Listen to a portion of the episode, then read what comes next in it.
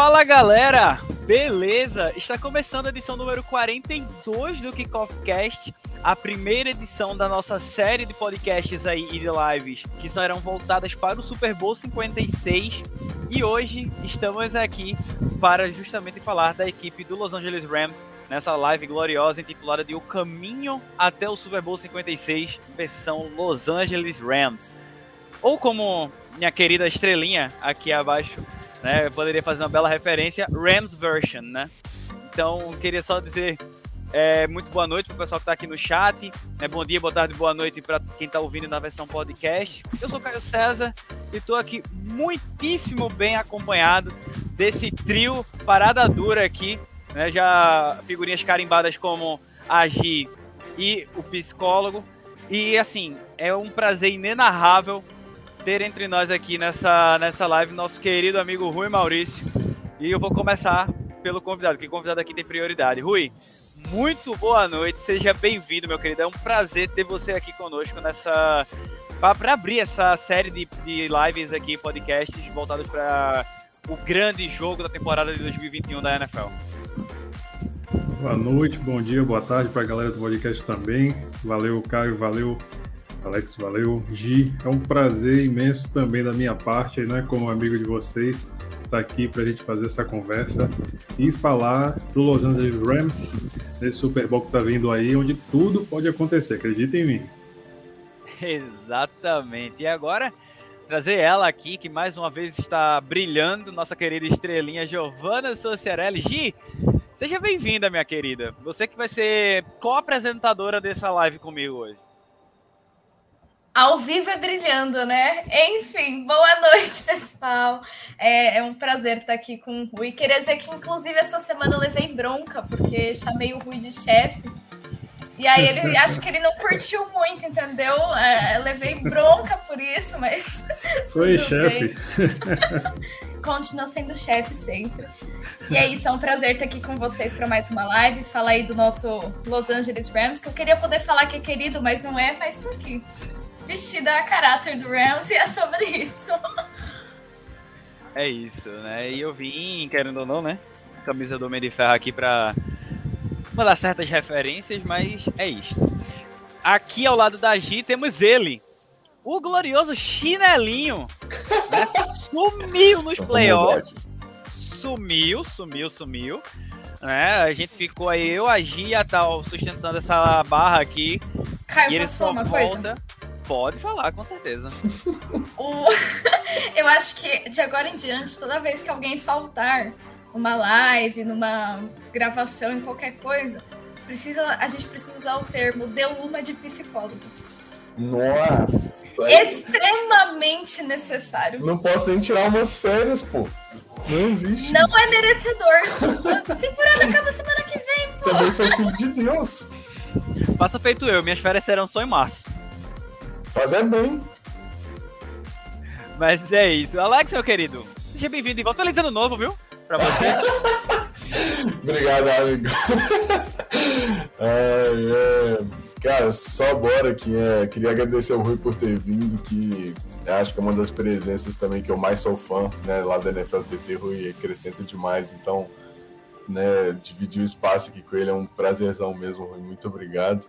E no mais, vocês dois aí, de sempre, né, mano? Só bora falar aí do, do meu querido, porque pra mim é querido. Esse jogo é Esses é querido. dois aí, cara. É, mas tem, tem um querido meu lá também, eu não vou julgar, não. Vamos e no BJ que se não fosse eu aqui, ia ser detonado nessas lives e segurei na mão do OBJ, não larguei, valeu a pena. Isso é muito verdade. É, é real mesmo. Isso aí, isso aí é real. Mas é isso. Então vamos lá. Temos uma pauta super especial que o nosso querido psicólogo montou. E, Alex, eu queria que você desse entrada aí nela para a gente já adentrar no assunto Los Angeles Rams. Lembrando aqui para o pessoal que a gente vai fazer a live dos Rams hoje. Amanhã tem live do Cincinnati Bengals. Quinta-feira tem live do NFL Honors, que vai ser o nosso madrugão, né? O NFL Honors que vai ser às 11 da noite para a gente aqui no Brasil. Sexta tem a live do Super Bowl 56 em si.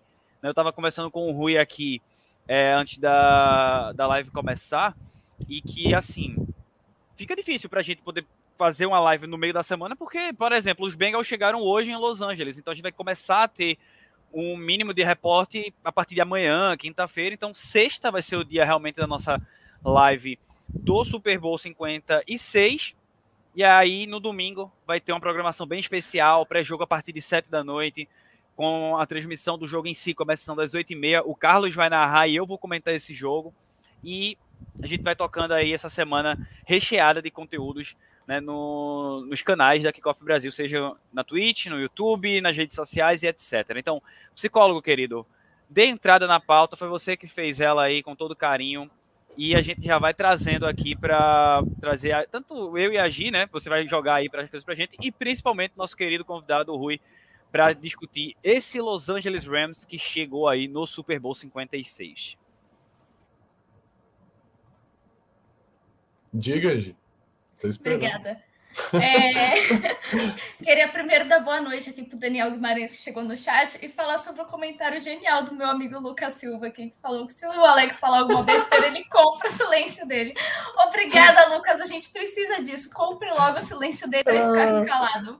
Cara, eu no meu, no meu perfil pessoal, eu, eu tava falando um tanto de coisa, eu falei assim, mano, se você não gostou, tem aqui uma tabelinha, coloquei lá o preço, assim, me pague para não twittar, entendeu? Aí tem lá o preço, Lucas.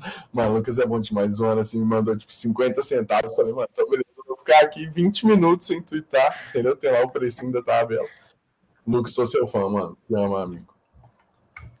É... Então, simbora, né? Falar aqui do Los Angeles Rams, né? É... Cara, eu coloquei aqui no começo da pauta, né? Que eu acho que é quando tudo volta a mudar assim para Los Angeles, né? Rams foi quando eles de fato voltaram para Los Angeles, né? Porque é, os Rams muito conhecidos ali no começo do, do século pelo The Greatest Show on Turf, né? Que que eram de St. Louis, né? Aquele ataque com Dick Vermeil, né? É, Kurt Warner, Torrey Holt, né? Então era um time assim que tem essa cultura vencedora né? Mas depois ficou muitos anos aí sem conseguir né, ganhar nada depois que Kurt Warner saiu e tal. É, muitos anos sem para os playoffs, e aí, né, em 2016, um pouco antes, claro, a Liga aprovou né, a volta do time, porque o time já foi de Los Angeles muito tempo atrás, tanto é que a gente né, fica com raiva dos Chargers de terem se mudado para lá também, porque LA é a cidade dos Rams, né, e os Chargers eram de San Diego, também foram para lá, então não tem muita identificação quanto tem LA.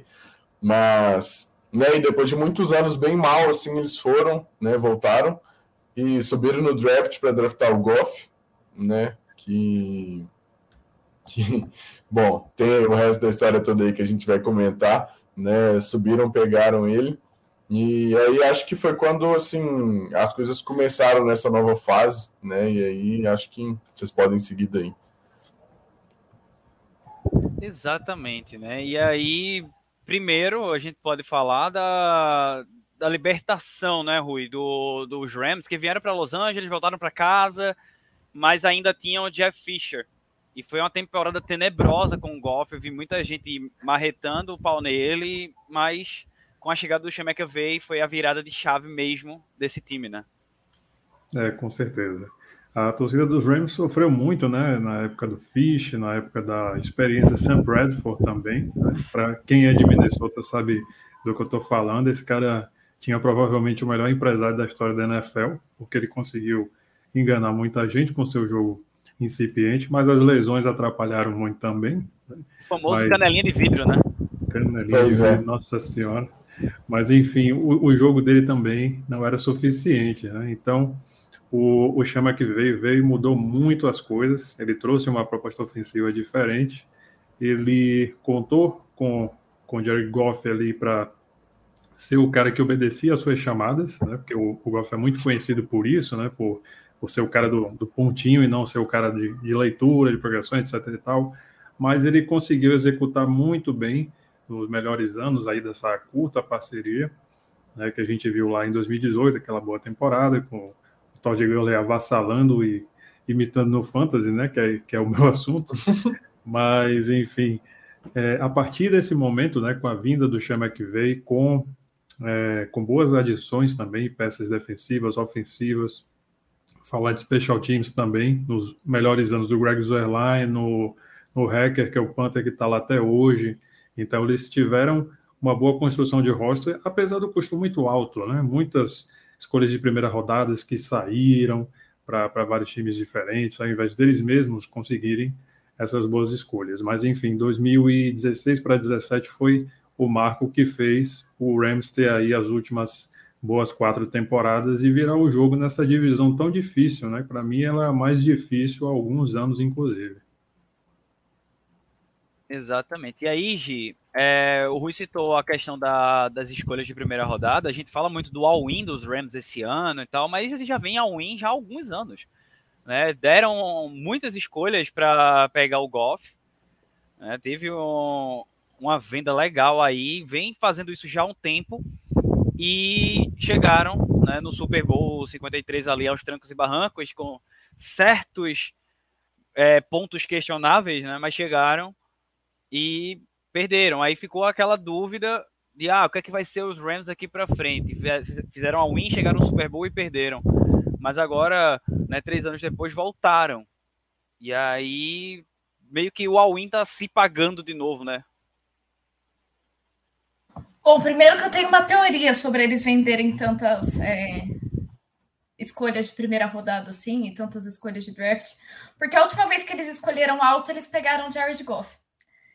E aí eu acho que eles descobriram que não era uma boa ideia insistir nesse plano, até porque não deu certo. E aí eles decidiram pagar em vários jogadores e já trazer veterano, né? Porque é muito mais fácil do que você treinar um cara novo e também confiar na falta da sua capacidade de escolher um jogador bom. Eu tenho essa pequena teoria. Mas, falando assim, sério, o Los Angeles Rams deu uma pequena inovada no que a gente costuma ver de all-in, né? Geralmente os, os times vão atrás, claro, de, de jogadores que já estão na liga mais um, há um tempo mais, que sobem no draft para pegar jogadores melhores, mas o Los Angeles Rams não. Eles venderam as suas escolhas de draft por jogadores, por muitos jogadores é, veteranos, né? Eles trouxeram aí é, Sonny Michel, eles trouxeram é, o Stafford, que foi o momento que nessa temporada virou a chave de verdade, assim. No dia da troca do Stafford, eu acho que todo mundo, a, a reação de todo mundo foi: isso é time de Super Bowl e ponto. É, é um negócio absurdo a, o impacto que o Stafford, todo mundo já sabia que o Stafford ia ter nesse time. E eles foram atrás de Odell Beckham, eles foram atrás de Von Miller, e Von Miller e Odell Beckham no meio da temporada. Então, assim, eu acho que o, o Los Angeles Rams ele deixou muito claro desde o princípio aonde eles queriam chegar. E eles chegaram aonde eles queriam chegar. Só que ainda não é suficiente, né? O time vendeu muito para estar tá no Super Bowl e isso só vai se pagar com o título do Super Bowl. Porque se vocês forem, se você for olhar as escolhas de draft daqui para frente, meu amigo, boa sorte. É igual o vídeo do Aldo, né? Fazendo a piadinha, dizendo que é como se fosse o Burrow, dizendo que o, a próxima escolha de primeira rodada dos Rams vai ser em 2040, né? Desse jeito aí, porque pô, tá vendendo escolha de primeira rodada torta e direito. Mas vamos lá psicólogo, meu querido, você tinha colocado aqui na pauta para falar sobre a queda de rendimento deles no final de 2020, que foi justamente a reta final com o Goff. E já estava começando aquela questão de ah, o quanto a gente pode questionar o Sean McAvey.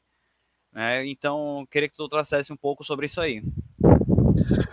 Pois é, cara, é, o, o Goff teve os tempos áureos aí, né? Chegou no Super Bowl e tudo mais, era um dos melhores ataques da NFL né? E, mas a gente sabia que era o, exatamente o que o Rui falou, né? Aquela coisa do pontinho, né? O McVeigh chegava ali, a defesa para ele, ele só executava ali o que o McVeigh queria.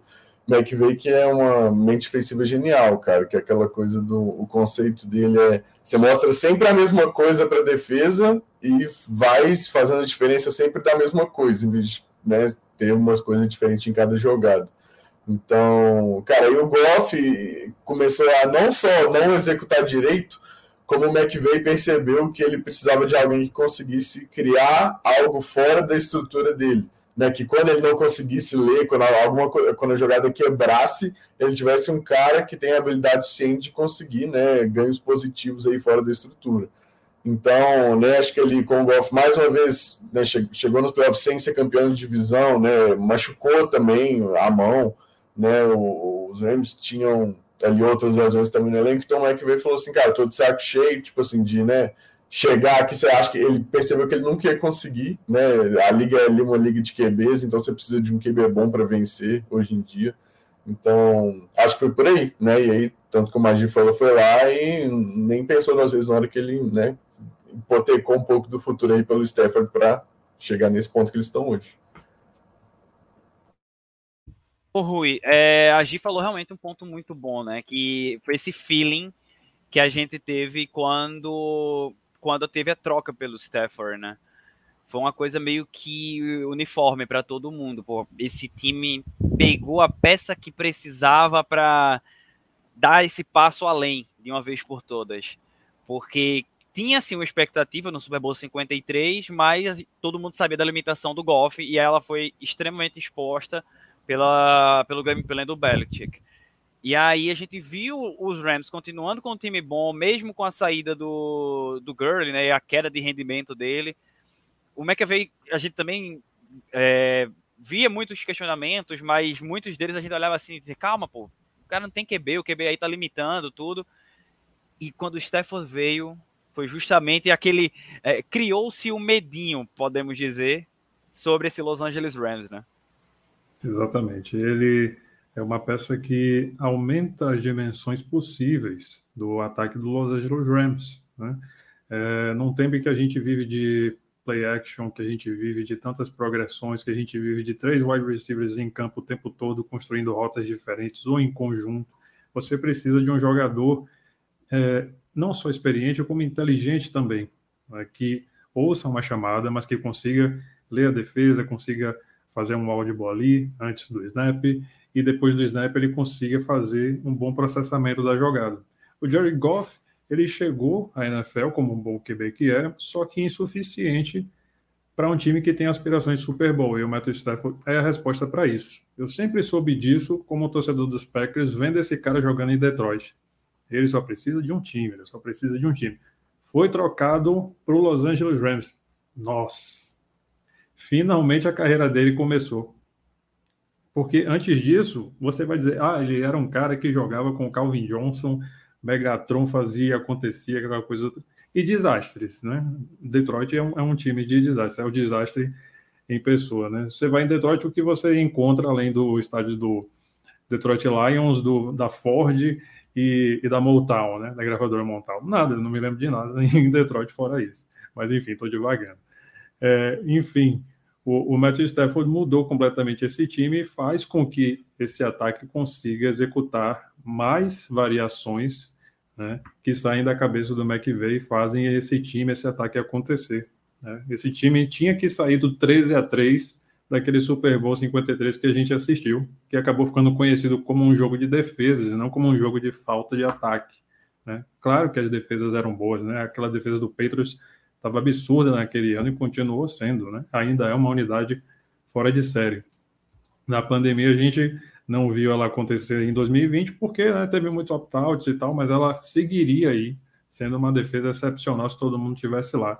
E esse 13 a 3 mostrou não só a competência das defesas, como a incompetência dos ataques. Queira ou não, é um placar muito baixo para dois times muito bons dentro de suas respectivas conferências. Então, a chegada do Matthew Stafford muda isso completamente, mas a gente sabe que ainda tem um outro time muito bom do outro lado que também construiu uma campanha tão boa, apesar de tortuosa, quanto eles dois, quanto o Rams. Isso aí. É, vou deixar a Gi quieta por enquanto, porque antes da gente adentrar de vez nessa, nessa temporada de 2021, é, vou voltar para tu, Alex, porque tu citasse algumas coisas da transição ainda que vieram até um pouco antes, né?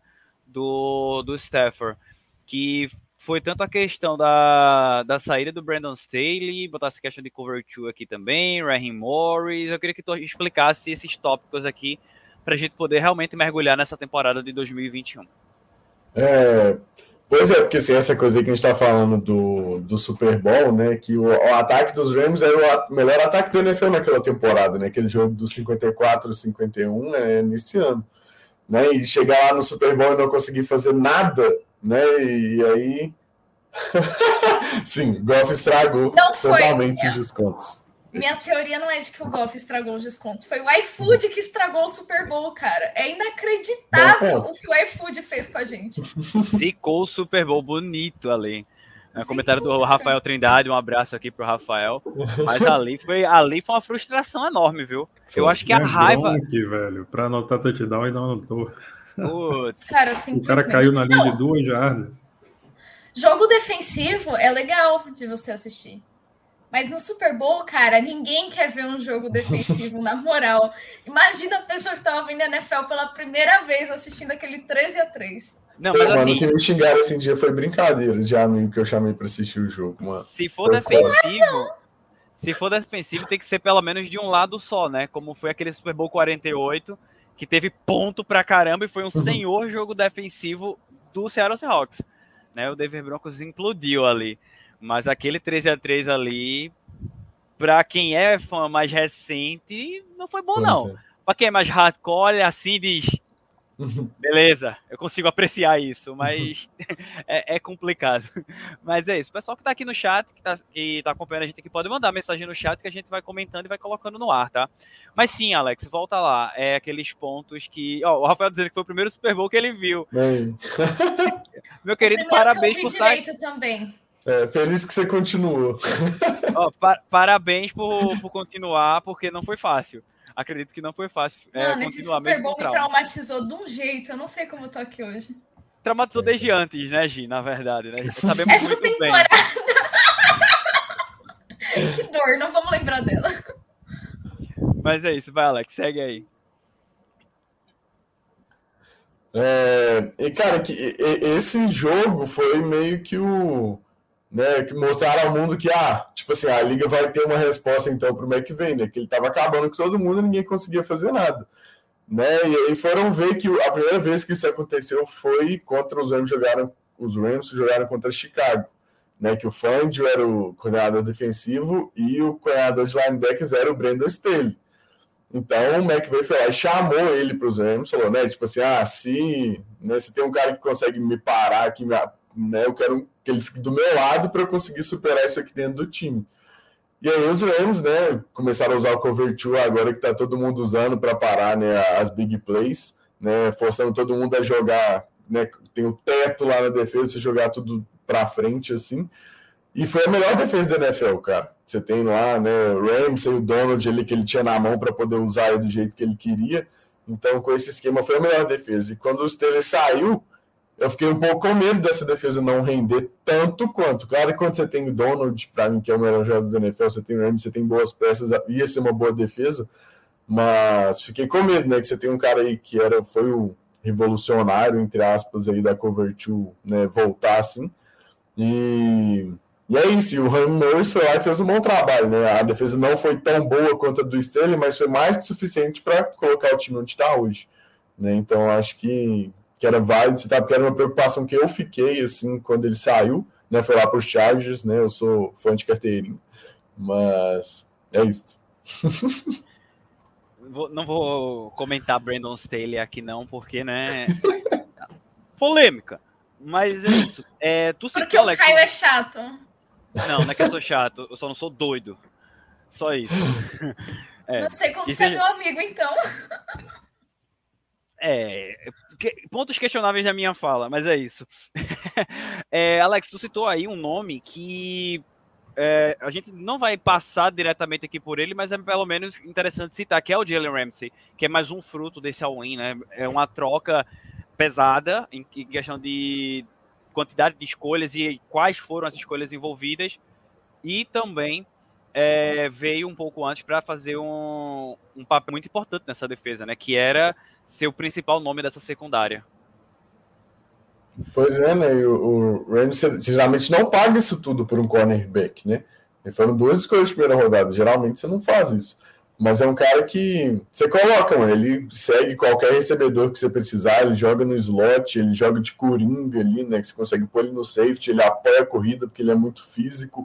Então, ele é uma peça muito valiosa numa defesa para acontecer, né? Precisa. Né, às vezes você pensa mais nele do que no esquema, assim, você consegue com que ele faça mais coisas do que um jogador normal faria. Então, né, tá se pagando demais aí para os Rams, ele é fundamental em tudo que o time construiu nos últimos anos, ele é incrível, cara, adoro assistir ele jogar, muito ansioso para ver ele contra o Chase aí, o que, que vai sair disso, vai ser muito bacana. Então, também aí gosto ter um, é um cara que eu gosto demais nesse time. E aí, Rui, o que temos para falar de Jalen Ramsey? Cara, fenomenal, né? Ele chegou com o Wade Phillips, era o nome que eu estava querendo me lembrar aqui. O Wade Phillips, ele teve bons anos, ele é um, um, bom coordenador, fez história na NFL, né? Mas não foi suficiente. Ainda assim, ele foi creditado por ser o responsável por manter os Rams no jogo, né? Naquele Super Bowl 53. E assim, foi caro o investimento, foi caro mesmo. Mas a secundária dos Rams era o principal problema até a chegada dele. Então, quando você põe uma âncora, um pilar como esse, você já começa a resolver os problemas do time de outras formas, né? E, e, isso se deu. E aí o pass rush também melhorou bastante com a chegada de outros nomes e a manutenção de alguns que já estavam lá, como Michael Brocker, chegada de Leonard Floyd, que é o nome mais recente que veio do Chicago Bears, eu lembro dele do tempo de Bears, e, e isso fez com que a defesa melhorasse ainda mais, mesmo com essa troca de coordenador. E assim, quando você tem um cornerback um de verdade, eu falo hoje com relação a, ao Jair Alexander do Packers, por exemplo, é uma segurança que eu tenho, o time pode renovar e pode fazer esse cara aposentar lá a, a vida inteira. Acho que o Rams poderia fazer a mesma coisa, mas cada, cada time, cada franquia dá um, o seu valor, né? Para um jogador específico, para resolver um problema específico. Né? E um cornerback 1 um desse jeito não é muito fácil de encontrar na liga. Né? E, e, surge em lugares aleatórios. Voltando a falar de Detroit, o Darius Slay, por exemplo, ele passou muito tempo sendo desperdiçado lá. E agora ele brilha no Philadelphia Eagles, como o nosso amigo chinelinho está aqui comemorando. Né? Enfim, esses talentos, né? eles praticamente não têm preço, mas às vezes eles são, são muito caros e você precisa pagar. E num time como esse disposto a pagar, não, não tem erro, né? Nesse caso, quando o retorno vem. E depois o futuro que diga o, o, que, o que será dessa franquia. Não, você falou aí, Rui, dos, dos corners. Eu tenho dois, dois grandes exemplos no meu time, né? Que os Patriots pegaram o Stephon Gilmore, que até jogava uma bolinha no, nos Bills, mas explodiu de maneira espetacular, a ponto de ser é, jogador defensivo do ano de 2019, uhum. né, lá com, com o Belichick. E os Patriots deram a sorte de pegar o JC Jackson, né, que ninguém sabe, ninguém sabe de onde veio e tá aí eu torcendo, pedindo a Deus que paguem o homem, porque a gente não pode perder um cara desse. Né, então, é, é, é o tipo de jogador que quando você tem, você tem que valorizar. Os Jaguars não, não fizeram. Se não ponto... pagar, tem quem, tem quem pague, né? Tem quem pague, exatamente. né? É, realmente foi um, um, investimento alto né, que, que Los Angeles fez, mas é uma clássica frase que eu costumo ver muito no, no Twitter, principalmente em, em relação a futebol aqui em Pernambuco, mas que se aplica a toda a situação. Caro, minha gente, é jogador ruim. Né? Cara é jogador ruim. Então, uhum. é, é, tem um cara desse, você tem que pagar. Tem que pagar, ou tem que se tem um cara desse dando sopa no mercado, faz um investimento e pega, porque o upgrade que ele vai dar na, na, sua, na sua defesa, ou sei lá, se for um jogador de ataque também, vai ser. Ele, ele vai se pagar em campo, basicamente. É, menina Giovana, quero começar a temporada de 2021 com a senhorita e eu já vou trazer um belo nome para você comentar. Cooper Cup. Que temporada de Cooper Cup nesse ano? MVP. Era isso que era para comentar? Dispensa comentários, cara. É, o que o Cooper Cup fez esse ano é simplesmente surreal, assim. O Los Angeles Rams não estaria hoje no lugar que está se o Cooper Cup não tivesse jogado essa temporada. Não só ele, né? O nosso querido Odell Beckham Jr. também. Mas enfim, o Mas, Cooper segura Cup... o BJ aí que a gente fala mais na frente. Sim, sim. Mas o que o Cooper Cup fez foi, foi bizarro. É... Eu nunca tinha visto um wide receiver jogar tão bem. É, ele acumulou recordes. O que ele fez é algo surreal, assim. Ele quebrou recordes que tem mais de 30 anos, assim. Então, tipo, o Cooper Cup estava bem quando o Matthew Stafford não estava, o Cooper Cup salvou jogada, o Cooper Cup é, improvisou rota. Então, boa parte das, das vitórias desse time passam pela mão do Cooper Cup e passam muito pela mão dele. É, o Cooper Cup é um jogador excepcional, é um wide receiver que a gente não dava assim tanto crédito e tanto holofote como ele recebeu essa temporada. Underrated demais. Demais! Ninguém ligava para o Cooper Cup. A gente conversava sobre melhores wide receivers. Não. Peraí. Não, é, o único, o único sentido que a gente dava valor ao Cooper Cup era no Fantasy, ou não era, Rui? Com Esse certeza. aí a gente não deixava passar, não. É. Era, é, é, ele ou o Robert Woods. Você vai pegar os dois, você vai se dar bem. Você não vai saber Exatamente. em que semana, mas você vai se dar bem.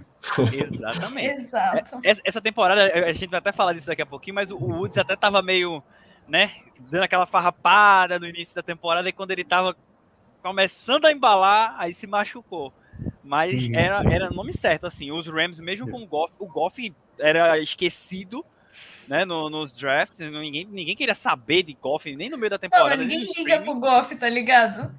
Pois é. Ele ainda foi mas, pro Lions, cara. Ele foi, ele foi útil esse ano em alguns momentos, por incrível que pareça. Nos Lions ele até foi útil. Mas é, nos Rams você atacava Jared Goff, é, perdão, atacava Cooper Cup, Robert Woods e a defesa deles. E, o, e o, o, o Greg Delay contava lá. Eram os nomes que a gente visava para Fantasy, mas fora Fantasy, pode jogar o selo de underrated no Cooper Cup, porque ele realmente era. Sim, você falava de melhores wide receivers da liga e eu duvido que alguém falasse Cooper Cup. Duvido, assim, você pega uma lista, melhores wide receivers da NFL na temporada 2020, 2020 ninguém ia meter Cooper Cup. Agora, esse ano, a gente está falando de um wide receiver ser MVP. E não vai ser, mas deveria, diga-se de passagem. Mas é o que o Rafael Trindade falou aqui no chat. O QI do Cooper Cup é absurdo, assim. O, o Cooper Cup joga, jogou muito essa temporada, de verdade. É, o que ele fez de touchdowns, de jardas recebidas, é, é, é, surreal, assim. Eu não vejo ninguém no lugar do Cooper Cup fazendo o que ele fez nessa temporada.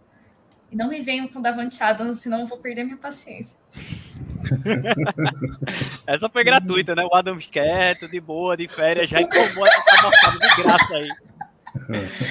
Mas é, hoje, antes de eu passar aqui pro, pro Alex e volta, eu queria só que tu comentasse um, uma coisa aqui que o Rafael colocou aqui no chat, né, que é especial para você aí, né, que o Ela Apple melhor corner da NFL apenas na cabeça dele.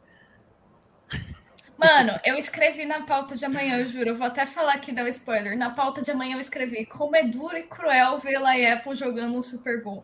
Eu juro para vocês que tá na pauta de amanhã. ai, ai, mas é um caso sério. É... Mas aí, o Rafael colocou aqui também sobre o QI do, do Cooper Cup. E, ô oh, Rui, teve uma entrevista que ele deu, agora esqueci o jogo, mas que foi surreal, ele destrinchando uma jogada, né? De você olhar assim, bicho, o que é que tu tá falando? Eu sei que tu tá falando é. algo inteligente aí, mas fala devagar pra gente entender melhor. O cara é foi. gênio, né? Gênio demais. Ele, ele tava explicando, né, como, como ele percebia as coberturas, como ele conversava com, com o Stefan sobre isso, como explorar. Né? E isso reflete muito a inteligência que ele tem, né? a propriedade de poder falar dessas coisas. E, para além dos números, né, os recordes que ele bateu aí, a, da tríplice coroa, de, de, recepções, de jardas, de TDs, eu acho que o mais impressionante é a parte do intangível, não só essa parte da inteligência, como o quanto ele conseguiu ficar aberto durante essa temporada. Né? Ele demonstrou isso muitas e muitas vezes e, a, e sem o, o, seu principal companheiro né, do corpo de wide receivers, que era o Robert Woods. Ou seja, era uma peça importante a menos que poderia é, espalhar essas defesas nessa formação de três wide receivers que é tão comum na, nas chamadas ofensivas do, do que veio. Ou seja, mesmo sem o Robert Woods, ele conseguiu se manter aberto. Né? O, o Ben Scroll, né, que ele não, não era tão. não chamava tanta atenção assim, né? veio o OBJ depois para para dar esse reforço, esse apoio, para chamar atenção, puxar a, marca, a marcação adversária. E mesmo com todas as adversidades, o Cooper Cup sempre estava lá, ficando aberto, fazendo boas rotas. e sempre sendo uma opção para o Matthew Stafford o jogo inteiro, né? Incansável. O cara é muito bom mesmo. E ele foi decisivo, né? Como o Daniel colocou aqui, ele foi decisivo para para Los Angeles estar no Super Bowl. E dá pra gente marcar, querendo ou não, aquela, aquele passe do, do Stafford contra os Bucks, né? Que foi o punhal uhum. mesmo no, no coração do Tampa Bay Buccaneers, que tinham feito a remontada, Sim. empatou o jogo. E aí aquela jogada ali foi o que acabou com a carreira do Tom Brady, podemos dizer. É. então, Uma daga de mais de 40 jardas, viu?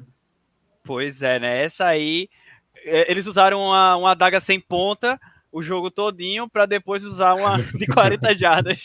Todo mundo sabia que a, a secundária era ruim. Falta de aviso não foi, né? Pois é. Mesma coisa de uma defesa de ali na Conferência Americana, né, Gi? Não vou dizer nada, eu vou buscar meu carregador, peraí. Deixa para amanhã, deixa essa, essa outra defesa aí, a gente cita ela amanhã. Mas é, é isso. Alex, é, tem um ponto que eu quero passar antes da gente ir para a segunda metade da temporada e a gente vai tocar em Von Miller, vai falar da lesão do Robert Woods, a importância do OBJ, né? Vamos é, amar e defender Mina Kaimes aqui até o fim da vida, né? Nesse assunto OBJ.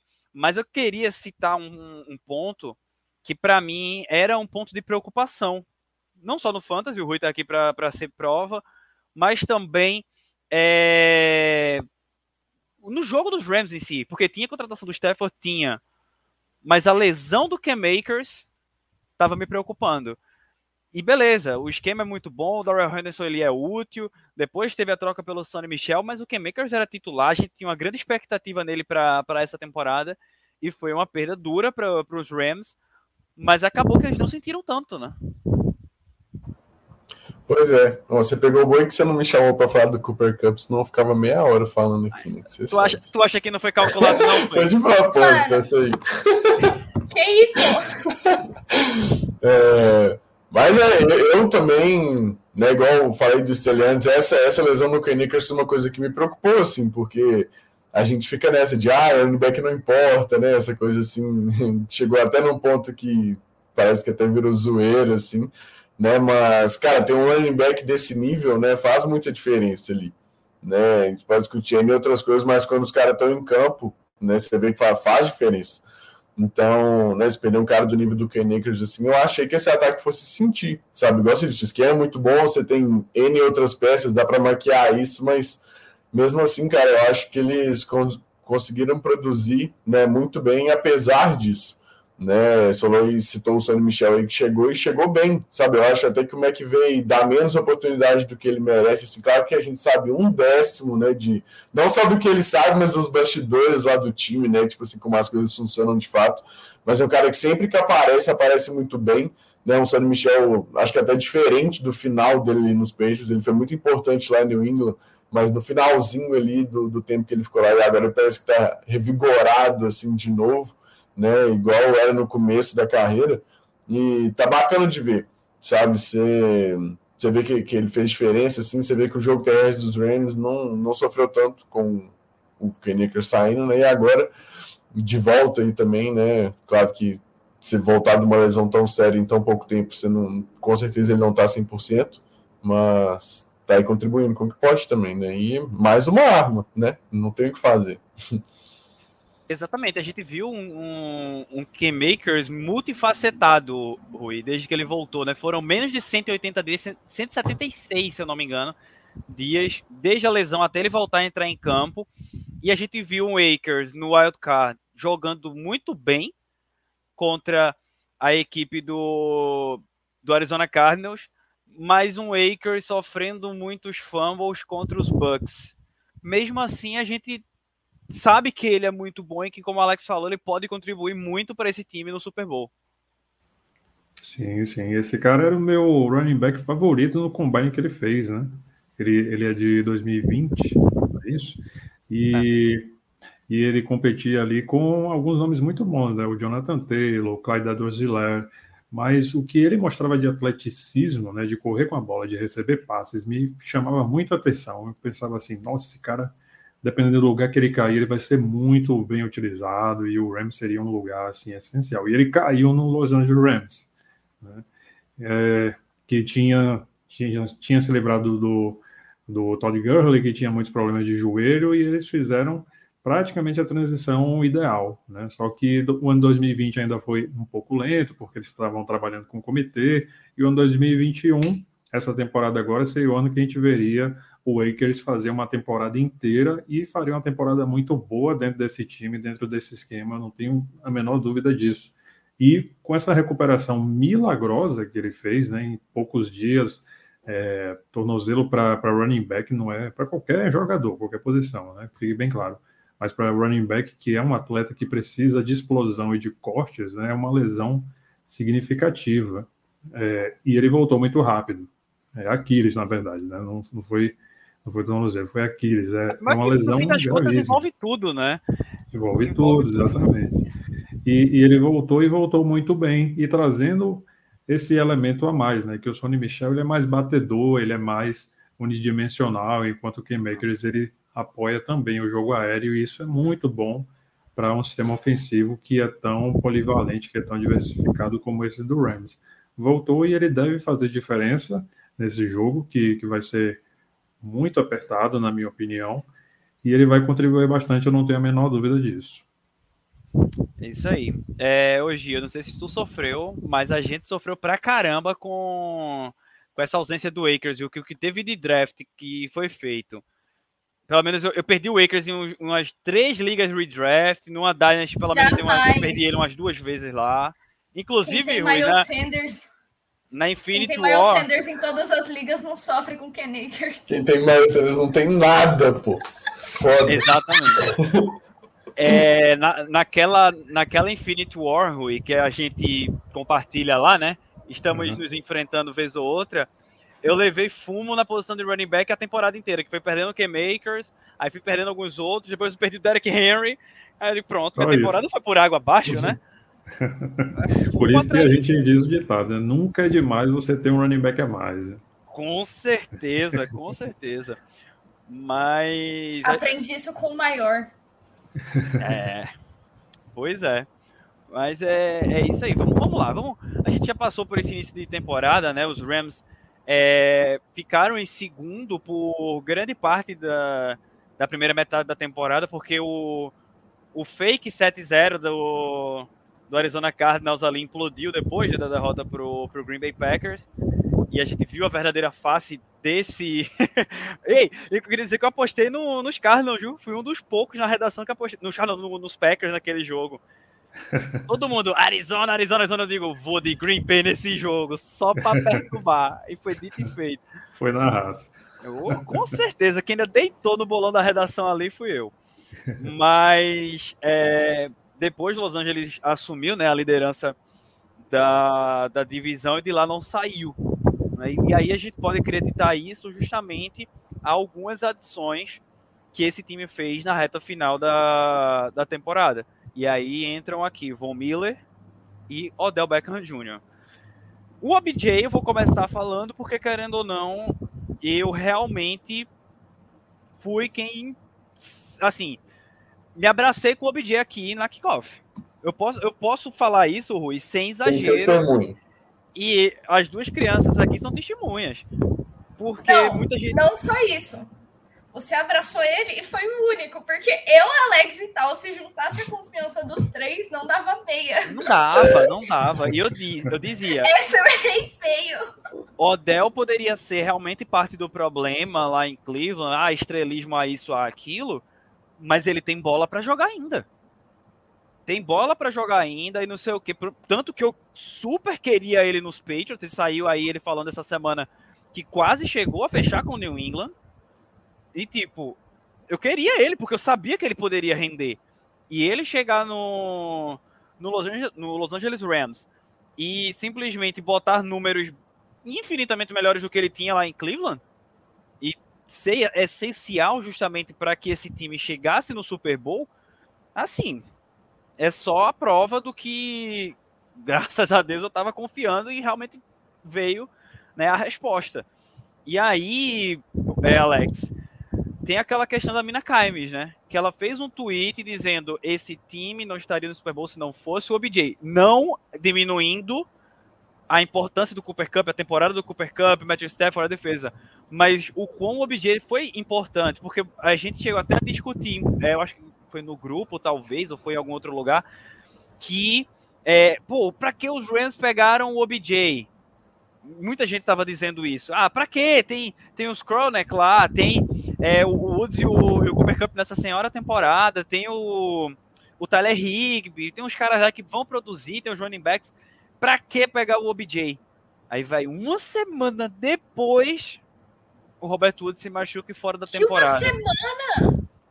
Dias, foram dois, dois dias, né? Foi, foi, tipo, o, foi no dia o, seguinte, o OBJ, eu acho. O OBJ foi contratado, tipo, na sexta, na segunda-feira saiu o report do Woods que tinha machucado no treino. Foi isso. É. Mano, esse homem já tinha machucado, eu me recuso a é. acreditar é. que não tinha. Depois, gente, depois não, chegou... é muita coincidência. Ele, não, fechou, não ele fechou na quinta, na verdade, e foi no treino da sexta que o, Isso, que o Wood se machucou. Eu tinha, eu tinha dado um lapso aqui, esqueci. Realmente você, você lembrou bem. E tipo. Cara, nem ferrando. o... Não, eu não acredito. Não existe coincidência na NFL. Pois é, e aí o All-In dos Rams entra também nisso. Foram buscar um, um wide receiver ali para fortalecer ainda mais o time. E ele foi importante também. Porque em alguns jogos que o Cooper Cup não chegou a produzir como vinha produzindo, o OBJ foi lá e produziu. Então, ele foi realmente importante, né, Alex? E aí, defenda a Mina Kaimes aqui, porque é uma das nossas funções, é defender essa mulher. Sem dúvida alguma. É... Mas, cara, eu fazendo a minha culpa aqui também, que falei do Odell, né, achava que ele era parte do problema. Né? Achava que tinha coisa com o Baker, tinha coisa com os Browns, mas não achei que o Odell né, ia estar tá tendo essa temporada igual teve. Igual e a gente tem que aproveitar a ausência da Tal aqui para falar do Baker. Porque senão ela ia estar tá defendendo o Baker Mayfield aqui. Pois é, tem, tem isso. Eu, Matthew Stafford, a gente precisa defender essas pessoas da Tal, entendeu? Pois é. é mas, cara, o OBJ, eu reclamei, você falei, cara, eu não acho que ele vai. Tipo assim, não é, não é nem que eu não achava, mas eu tinha muita dúvida se ele ia conseguir se encaixar no lugar que ele precisava para render dessa forma nesse time. Né? Principalmente porque o Woods não estava machucado ainda. Né? A falou quinta-feira que foi a troca, sexta-feira que, que a gente ficou sabendo que ele machucou. Né? Então eu cheguei, cara, quando você vai receber três ali no time, né? como é que ele vai conseguir aceitar isso? Mas aí com a lesão do Woods, cara, ele foi como uma luva, assim. Parece que você tirou o Woods, colocou o Odell ali, foi cara, parece que não mudou nada, assim, o Odell é um cara muito talentoso e estava fazendo né, no ataque o que o, o que o McVay pedia dele, né, não estava sendo a estrela, assim, que a gente sempre fica falando que o Odell é muito diva, né, mas tá jogando comportado aí, entre aspas, e aí você tem um cara talentoso como ele fazendo isso, né, bloqueando, fazendo as coisas em motion, né, tem ele foi uma das melhores Passando temporadas aí, passando a bola, né? uma das melhores temporadas aí em recepção por target, assim, da história da NFL. Então, cara, ele junto com o Cup, que, né, não vou chover numa olhada aqui, vamos segurar. Então, cara, excelente, sabe? O Odell superou muitas expectativas e igual a rainha Carlos falou, né? Não estaria, os Rams não estariam aqui se não fosse o Odell né, para conseguir entrar tão bem no lugar do Woods aí nesse ataque que, que pede muito dele, né? Pede muito do wide receiver 2. Antes de deixar o Rui falar do OBJ aqui, queria só mandar um abraço para uma leva né, de amigos nossos que chegaram por aqui. Né? Ana Clara tá por aqui, nossa queridíssima Carolina Crisóstomo, menina Calorina tá por aqui. Arthurzinho também chegou, né? O Raul Souza também.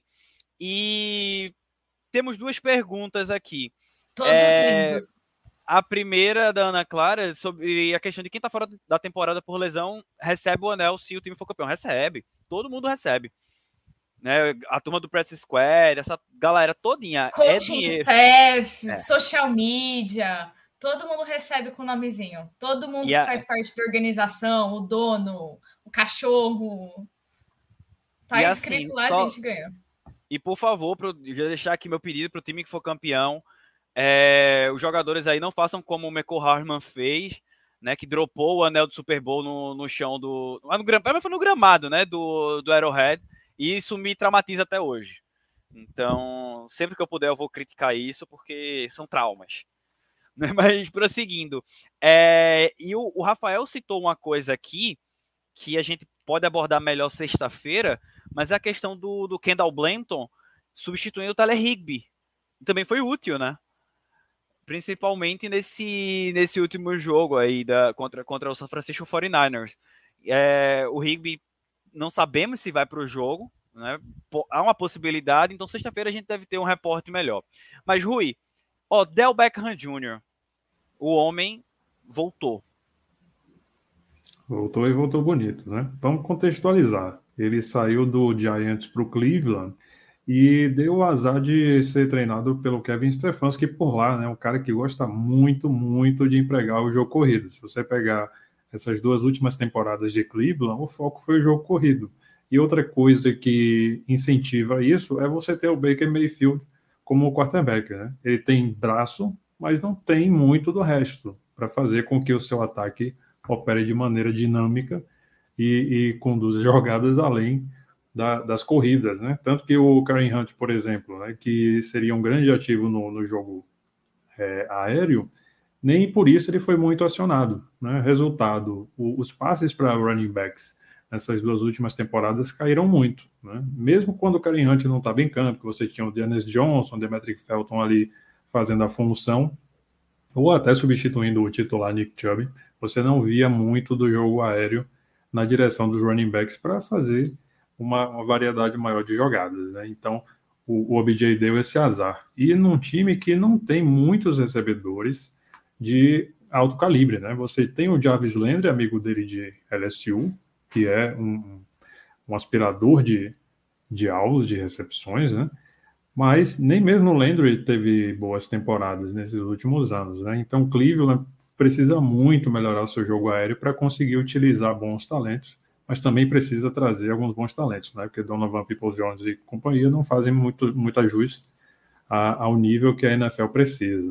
Resultado, o OBJ caiu num time que trabalha muito bem com o jogo aéreo, tem um técnico para isso, tem um quarterback para isso, tem todo um esquema voltado para isso, tem um Cooper Cup do lado oposto do campo atraindo a marcação também. Então, esses dois caras em campo, imagina com Robert Woods, né? Um cara X, o outro Y, outro Z lá nas formações, ia ser assim um, um caos tremendo. A gente ia ver o Los Angeles Rams fazer muito mais do que fez nessa temporada, né? Infelizmente a gente não viu os três juntos em campo, mas eu espero que a gente possa ver isso nessa próxima temporada de 2022. Mas falando dessa daqui, o OBJ certamente fez uma diferença absurda, porque mesmo você tendo lá um Van Jefferson, que é um jogador competente, mas não é do calibre desses dois caras, ele foi lá e ocupou um espaço significativo do campo.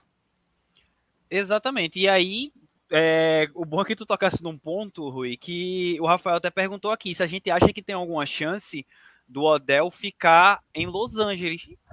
Independentemente de título, eu acho que o Los Angeles Rams vai tentar segurar o Odell aí. Vai ter que ter toda a negociação, né, por causa de real, uhum. mas. Não, dólar, né, no caso. Mas. É, o costume é, é, é bronca. mas assim, eu enxergo que é uma possibilidade sim do Odell é, ficar lá em, lá em Los Angeles. Tu acha, Gi, alguma coisa assim? E olha os Zipzopperson aí que eu mandei um negócio pra tu também. Aproveita já o embalo. Mano, o Caio, ele me enche o saco durante a live no WhatsApp. Eu falo isso toda semana. Mas. Enfim, eu acho que o, Del, o, o Rams deve fazer uma, uma pressão pro, pro Del ficar. Até porque o, o time do Rams está aí montado para continuar forte para a temporada que vem, né? E é difícil o Odell também sair do, do Los Angeles Rams e procurar outro time em que ele vá ser tão feliz quanto, né?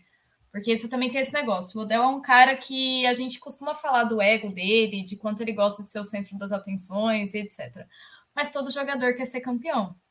E ele tem boas chances no Los Angeles Rams. E o Los Angeles Rams gosta muito dele. E um anel vale muitas palavras, entendeu? Então, eu acredito que vai ter sim esse esforço para ele ficar em Los Angeles. E talvez até seja o certo poder fazer com a carreira dele. Mas aí a gente também tem o Woods, né? A gente não pode descartar. Enfim, Los Angeles Rams vai ter que pensar nisso, mas eu acho que existe sim a possibilidade de ele ficar.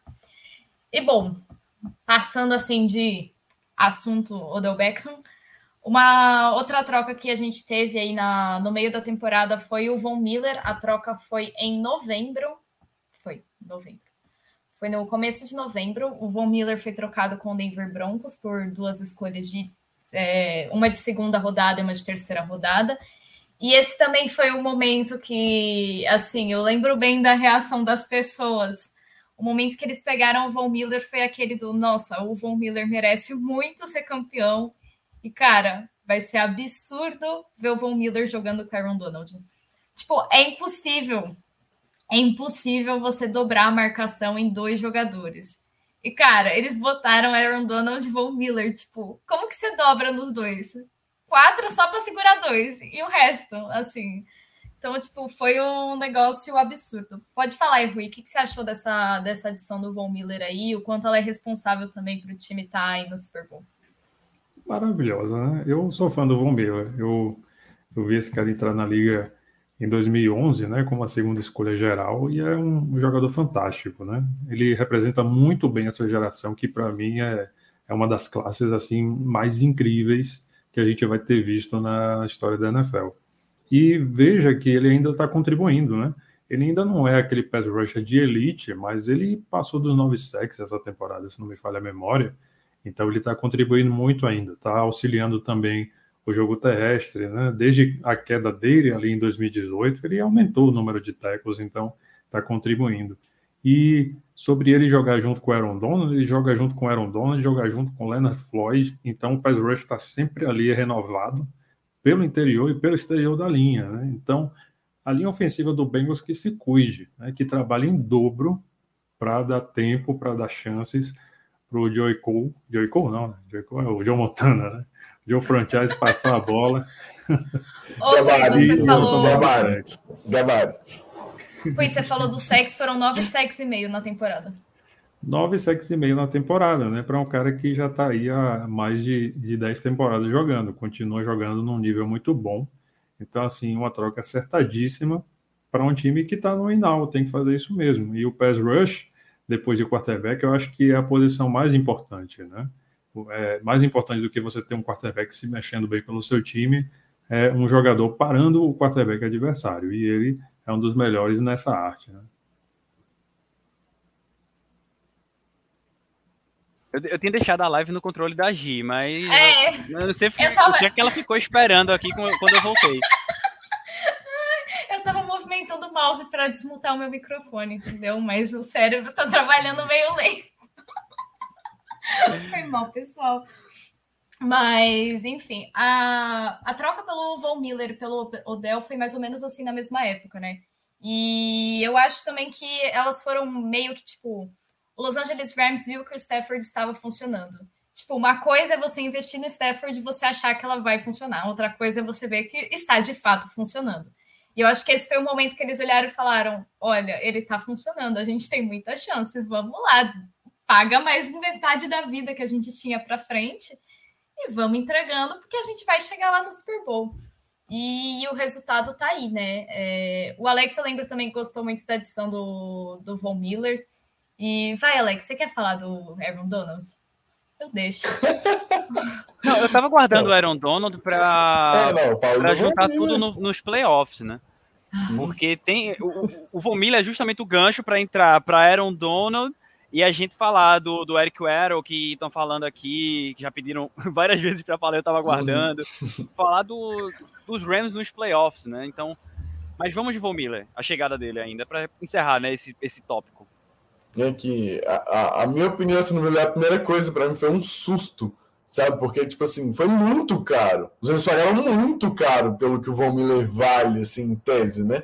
Mas aí depois é o que o, que o cara chegou e falou: cara, cara, jogador ruim. Tipo assim, você falar que essa troca não se pagou é mentira, sabe? Porque o Miller, apesar de tipo assim, estar tá no final da carreira e tudo mais, e pagaram caro em questão de valor, mas tá aí, né? Tá no Super Bowl, tá contribuindo, né? Igual eu disse, não é um cara de elite, mas igual já foi um dia, mas que faz diferença, né? Quando você coloca ele do lado do Aaron Donald, ajuda ele vice-versa sabe? Então é um cara que, mesmo que não tenha produção lá nos números, às vezes, né? Um cara que faz... Só dele estar tá no campo ele faz diferença, sabe? Tem muita essa coisa assim, tem muito cara que carrega muita coisa ali que não aparece no, no box score, mas tem um impacto gigante. Então, o Miller é esse tipo de cara, o jeito que ele se porta, né, lá no, nos treinos, é um veterano, cara, Super Bowl MVP. Então, cara, excelente troca para os Anjos, assim, acho que né, mais uma aí que se pagou demais, foram agressivos, pegar, é, a gente falou, né, tá, o Stefan está funcionando, então vamos aproveitar essa janela aqui, foram e foram agressivos e inteligentes, mano. Uma milha do Denver quis mandar embora, hum. qualquer um podia ter pegado o celular pegado. E eu vou ser sincero com vocês, eu não sei se vocês tiveram é, algum, algo parecido, sentiram algum parecido, mas quando eu vi a troca saindo para Los Angeles, eu olhei assim, bicho, Aaron Donald de um lado e Von Miller do outro. Aí tá de sacanagem, pô, com a minha cara. Porque muita Não dá gente, pra dobrar todo mundo. Muito se falou em tipo, ah, na DL dos Rams, na, na, naquele Super Bowl 53, tinha o Aaron Donald e o Dam Kong Su. Velho, assim, todo respeito ao Su, é um jogador. É chato, mas tem a qualidade dele, mas é o Von Miller, pô. É o Von Miller, o cara foi MVP de Super Bowl, pô. É outro, é, é outro patamar, tá ligado? Aí quando eu vi essa troca aí, eu digo, pô, eu sei que o Miller não tá produzindo tanto em Denver, vem sofrendo com lesões, mas é o Von Miller. Aí, como até falaram aqui, nos playoffs mesmo, o cara, assim, cresceu de uma maneira absurda, né? E foi mais uma peça importante para esse time chegar onde tá chegando agora no Super Bowl. Então, é isso aí. É, vamos lá. Eric Weddle, como pediram aqui para a gente colocar na, na pauta. Quem diria que ele estaria sendo realmente útil depois de 700 e tantos dias aposentado? Né? Buscaram aí um, um velho conhecido para poder reforçar numa urgência que foi justamente a lesão lá do safety que me fugiu o nome agora do abençoado. Vê aí, Gito, que é mais ligeira para pegar essas informações, que foi o danado do safety lá que se machucou para eles poderem pegar o Arrow. Olha a cara dela. Melhor coisa, pô. Melhor coisa é jogar essas bombas para agir no meio da live. Mas ele tá sendo útil, né, Rui, nessa secundária e pode ser o nome para a gente ficar observando para esse Super Bowl, né?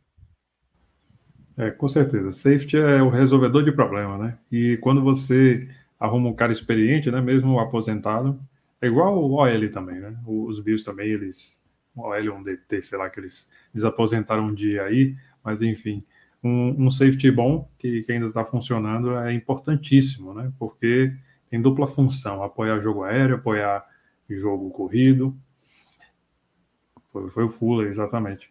É, e, e, ele tem, tem boa história, né? E, e, voltou bem, voltou fisicamente bem, tá aí apoiando o time que precisa de toda e qualquer ajuda mesmo, né? Esse é um jogo que vai ser muito parelho, os ataques vão trabalhar muito nesse sentido, então como eu prevejo um, um, placar alto, então qualquer diferença, qualquer parada a mais que você fizer é importantíssima e o Eldo vai atuar bastante, vai, vai ter muito trabalho. É...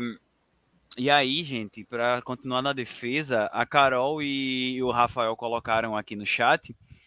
Essa defesa vai dar muita dor de cabeça pro Joe Burrow, viu? Essa OLzinha aí de, de Cincinnati que se cuide, porque é chumbo, é chumbo grosso.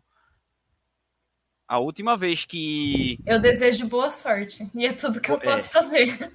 É boa sorte pro Joe Burrow, porque assim. É, não é clubismo meu aqui, tá fazendo referência ao Super Bowl 53, mas é literalmente o último Super Bowl que esse time dos Rams estava. Então, é, naquele, naquele ano, tinha um OL que estava na temporada surreal de boa, porque o jogo terrestre dos Patriots foi muito bem. Ainda tinha vovô Skarnekia, né? Que é aí um deus de, de linha ofensiva. Então, é, foi um, um, grande jogo. O Aaron Donald não fez quase nada naquela partida. E eu não enxergo os Bengals conseguindo fazer algo sequer parecido com o que os Patriots fizeram naquele jogo contra essa defesa. Não, a menos e... que a galera de, de, de, habilidade vire linha ofensiva, né? Eles, todos os wide receivers virem OL e, e o Burrow passe para o Tyrande que tiver disponível, né? Seja o CJ Uzoma voltando de lesão aí, que eu acho improvável, seja o Drew Sample, quem, quem quer que seja o cara do Gatorade, mas assim, eles vão precisar de toda a ajuda disponível, né? Eu, eu contesto a, a escolha do Chase porque eles tinham grande necessidade de linha ofensiva, mas nós vimos que o Chase acabou funcionando, né? E levando o time ao Super Bowl, junto com o Joe Burrow, junto com toda essa galera aí que fez com que isso, isso também acontecesse. está na pauta de amanhã, galera. tem a cornetada do Alex, tem a cornetada do Alex mas é bom a gente falar, querendo ou não, Rui, foi, foi bom ter tocado, porque é, essa questão de OL, o Alex falou muito bem no, na quinta-feira da, da primeira rodada do draft, que entendia a escolha do, do Sul, se viesse, mas não achou ruim a escolha do Jamar Chase, não. principalmente porque ainda haveriam mais, mais seis rodadas. Ele não disse que não achou ruim, ele disse que a escolha foi excelente. Excelente. é, essa, essa, é do bingo também, do, do próximo draft tem que ter. Ah, não, com não, É, do assim, bingo ter... psicólogo da NFL, na moral. Ele me deu essa, umas 20 escolhas de 32, cara. Pô, foi, foi um excelente draft. Vai Menos que 6, aparentemente. Cara, é... E aí, falando dessa escolha em específico, né? Pulando, queimando um pouco de amanhã, assim, que é o que eu disse, eu, eu teria escolhido o Suo, entendeu? É quem eu teria escolhido. Mas eu achei, tipo assim, chegou num ponto que era tanto fácil, sabe? O Chase, você tinha a conexão ali com o Burrow e ele era o melhor recebedor do draft. E você tem outros rounds para montar ele, sabe? Né? As escolhas não foram tão produtivas igual os Bengals esperavam né? Eles trouxeram free agent, teve gente aí que machucou também. É, então, tipo assim, eles investiram, claro, não deu certo, né? Como, como eles queriam, mas foram por um caminho que eu não conseguia julgar, justamente por saber quem o Chase seria na liga, sabe? Acho que quem duvidou do que ele seria foi teimoso, sabe? Tava na cara que o cara era uma estrela, assim né? E eu, eu, eu mesmo disse, eu não teria escolhido ele, mas achei que, que foi muito bom para os Bengals, né, na época. E aí, né, se provou, acho que foi a escolha certa, né? Errado estaria eu. Exatamente. E aí a galera já está preocupada aqui com o Joe Burrow, né? Mas guardem um pouco dessa preocupação para amanhã, porque amanhã vai ser o modo todo mundo com, com pena do Burrow. Mas o Arthur aqui já se ofereceu. De... É, o Arthur aqui já ofereceu emprestar o, o David Andrews e o Trent Brown, que inclusive queremos que fique, né, Arthur? Vamos deixar isso aí em off para podcasts de off-season, mas fica Trent Brown, pelo amor de Deus, que a gente não tem right tackle e talvez não tenha left tackle, né? Quer dizer, o meu Deus do céu. E a Carolzinha ofereceu mandar o L dos Saints para proteger o Burrow, mas tanto ela como a G sabem bem que todo mundo se machucou. Eu então... podia mandar o Ramsey, mas ele acabou de operar, então Vou ficar é, devendo. Não, não vai dar, né? Não vai dar. E aí eu quero saber dele que montou essa pauta, o que é que a gente tem mais para falar desse Los Angeles Rams? Psicólogo barra chinelinho da NFL. É, aí você pegou o gancho aí, terminar de falar do, do Aaron Donald e aí os playoffs, né? Acho que, cara, Aaron Donald que gosta de ser, eu acho que a OL dos Bengals que vem sofreu a temporada toda, né? Eu acho que o Donald é um bicho diferente, sabe? Tipo assim, ele, ele é um alienígena quase ali para mim. Então, assim, se os Titans que tiveram eu achei excelente, excelente essa temporada, né? Fizeram aquele inferno.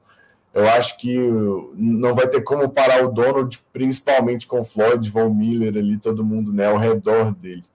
E daí acho que os Rams são mais time do que eram os Titans, né? E assim, não tô duvidando mais do Joe Burrow, sabe? Tipo assim, aprendi depois do Chiefs ali que não dá para duvidar do cara mesmo.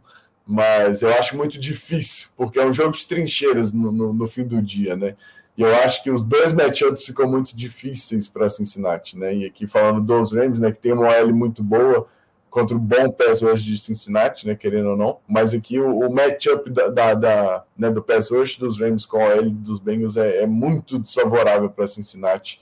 E quando você tem o melhor jogador da liga ali, né, no, no, jogo mais importante, acho que dessa vez ele vai estar vai tá mais mordido, né, do que, do que o outro de 53 e vai acabar fazendo diferença. E aí, então, entrando nos playoffs, aqui, né, na, na reta final da, da temporada, falando do jogo contra os Cardinals, que foi exatamente isso, né, os Rams passearam ali, cara, né, fizeram o que quiseram e o Murray muito incomodado ali contra essa defesa dos Rams, né, o Pérez incomodando muito ele né? E acabou até mostrando aquela pick six bizarra lá, lá Carson Wentz mesmo. Então, né, foi um confronto que eu acho que eu esperava mais também de Arizona, sabe? Apostei em Los Angeles, mas esperava mais dos Cardinals essa temporada. E foi feio, assim, né? Passou tranquilo, tranquilo. Livre para vocês falarem de Aaron Donald aí. Eu não tenho mais o que acrescentar. Tô só, eu tô aqui pelo, pela pauta do psicólogo. o MVP do Super Bowl vai ter nove na camisa. Eu não sei qual dos três vai ser, mas vai ter nove na camisa. Essa agora foi boa. Essa foi genial. Será que existe algum site de aposta para postar assim? Tipo, vai ter um nome na camisa? Ou 10, né? Às vezes é o 10 lá. Se eu puxar a sardinha aqui um pouco também. Olha. Se você não fizesse isso, é que me surpreenderia. Certa, Mas ninguém tá falando do 83, eu não tô entendendo. Eu ia dizer isso! Eu ia dizer isso agora. Existe a possibilidade de 83. Ei, Anitta. É... Mas é. Momento Léo Dias do NFL. Mas é isso, né? Assim, da mesma forma que a gente falou do Cooper Cup aqui, que ia chover no molhado, né, do Aaron Donald também. O cara, o cara, o cara é um monstro. E com a L claramente deficitária pela frente, assim, né? É difícil. Difícil pro Joe Burrow amanhã, mas também não dá para duvidar dele. Gi e Rui, vocês têm mais algo para falar de Aaron Donald? Antes que eu devolva mais uma vez pro Alex dizer se tem mais alguma coisa da pauta, fora o que ele já mandou. É, não, são os playoffs. É, é porque a pauta aqui, do jeito que a Gi mandou no WhatsApp, desconfigurou tudo, entendeu? Mano, ficou horrível. Playoffs é separado, pô. Playoffs. Assim, ah. não, no final a gente fala dos playoffs ali. Aqui tá, tá tudo junto. Ah, então, então vamos lá. A culpa não é minha, é tudo meu. A, a, culpa é do, do, chat privado do StreamYard, ok. Pois é. Mas... Exato. Eu copiei do que o Caio mandou, que foi encaminhado pelo Alex, e botei aqui. Eu não tenho culpa que ele quebrou os espaços. Uhum. E não então, como vocês estão seguindo por aqui. psicólogo, meu querido. Então vá. Playoffs. Adentre e vá tocando a conversa em frente. Eu falei dos Cardinals aqui, né? Que achei que foi tranquilo e tal. Né? Sim. Pois é. O jogo até... que eu, o jogo que eu tava colocando. Avisou, tá? É, a, além de ter a avisado. Isso. Foi o jogo que eu tava botando o botão do ratinho no meio da transmissão, pô. Foi horrível. Eu o Aaron Donald arrancou o cap... O, o Donald tirou o capacete do cara, deu um murro e eu botando ratinho. E Xarope, rapaz! A vacalhação aquele jogo. A minha timeline foi de Aaron Donald, melhor jogador da NFL, para Aaron Donald é um merda em questão de cinco minutos, eu acho. Era pra ter sido ejetado ali, né? Tem, tem esse detalhe. Eu acho que o juiz ficou com medo de ejetar o Aaron Donald. Você, você, não, vamos lá, vamos lá. Eu você tenho pano suficiente aqui. Você ejetaria? Veja. Nunca. Eu não tenho essa momento... coragem, Alex. Jamais. No assunto coragem, realmente, me falta. Não. Eu não sou o Daronco, tá ligado? Mas é isso. Então vamos lá, né? Não, não existiu é... o jogo do Wildcard, foi só uma bye para Los Angeles. Agora com Tampa existiu, eles tiveram dois tempos distintos, né? Um primeiro tempo de atropelo e um segundo tempo de susto, podemos dizer, contra o Tampa Bay Buccaneers. E aí veio o punhal de, 40, de mais de 40 jardas que o Rui citou. Então, esse jogo aí me deixou com a pulga atrás da orelha em relação a Los Angeles, eu posso dizer a vocês. E aí, o que, é que, que é que vocês me trazem sobre esse jogo? Exatamente, foi quase uma Atlanta falconizada, né? Eles flertaram fortemente com a Atlanta falconizada, mas não conseguiram, né? Eles foram incompetentes para concluir a Atlanta falconizada mas enfim, passaram ali por três pontos e, e, e conseguiram, né? Mas assim, mostra também a, a, a capacidade de, de, se segurar, né? Mostrou muita capacidade de tampa, de, de se recuperar, mas eles conseguiram ali minimamente se segurar, só que eles precisam fazer melhor do que isso nesse último jogo que falta, que é o jogo mais importante. Eles têm que estar mais atentos, eles têm que controlar esse jogo, eles têm que finalizar o adversário, né? Não, não podem dar esse tipo de vacilo, não, porque eles tinham uma vantagem muito grande. E esse jogo contra o Bengals, as emoções vão estar flor da pele para os dois lados, é pressão para ambos, né? Então, Não dá para vacilar desse jeito, não. Gi, a frase foi muito boa. Eles foram competentes para não concluir a Atlanta falconizada. Essa me pegou de vacilo e foi muito boa, pô. Mas hoje eu tava conversando com um amigo e a gente chegou na teoria de com certeza o nosso querido Matt Ryan lembrou no meio do Super Bowl que ele tinha apostado que o Falcons ia perder. Aí ele decidiu entregar, entendeu? Ou o Kyle Shanahan. É né, a única coisa isso. que faz sentido para mim, entendeu?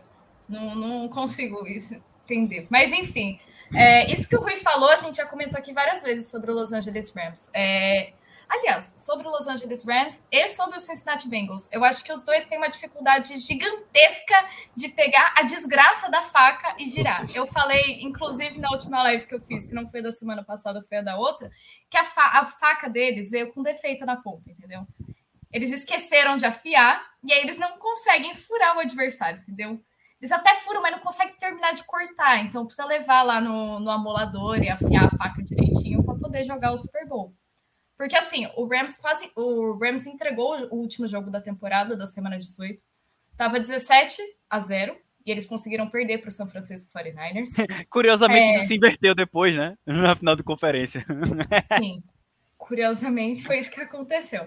Mas aí no jogo seguinte, contra o Cardinals, foi muito fácil, mas todo mundo sabia que o Cardinals vinha mal para esse jogo. Contra o Tampa Bay Buccaneers, eles tentaram muito não girar a faca, mas eles tentaram com louvor, assim. Foi, foi a maior Quatro tentativa de Atlanta falconizada que eu já vi. Eu tinha Quatro elogiado o Ken. Akers no começo do jogo e ficou muito feio para mim, sabe? É, o, o que o Rams tentou fazer foi um negócio absurdo, de verdade. Nunca mais elogio o Ken Akers, diga-se de passagem, né? Dá que eu zico de novo, né? E no jogo seguinte contra o 49ers também foi um jogo muito apertado. E isso vai ser um problema ali. É, o Sean McVay não pode deixar de fazer as coisas que estão funcionando. Ele tem esse costume e eu não consigo entender o porquê. Ah. É, ele é meio. Ele tem cara de psicopata, ele é meio maluco. Mas ele deixa de fazer as coisas que estão funcionando. Assim, ele tá correndo com a bola e a corrida tá entrando, aí ele abriu uma vantagem e ele para de correr com a bola. Você olha para ele e fala: Amado, o que, que você tá fazendo? Aí ele vai chamar um passe decisivo, ele joga na mão do Cooper Cup? Não. Ele chama um passe na desgraça do Von Jefferson.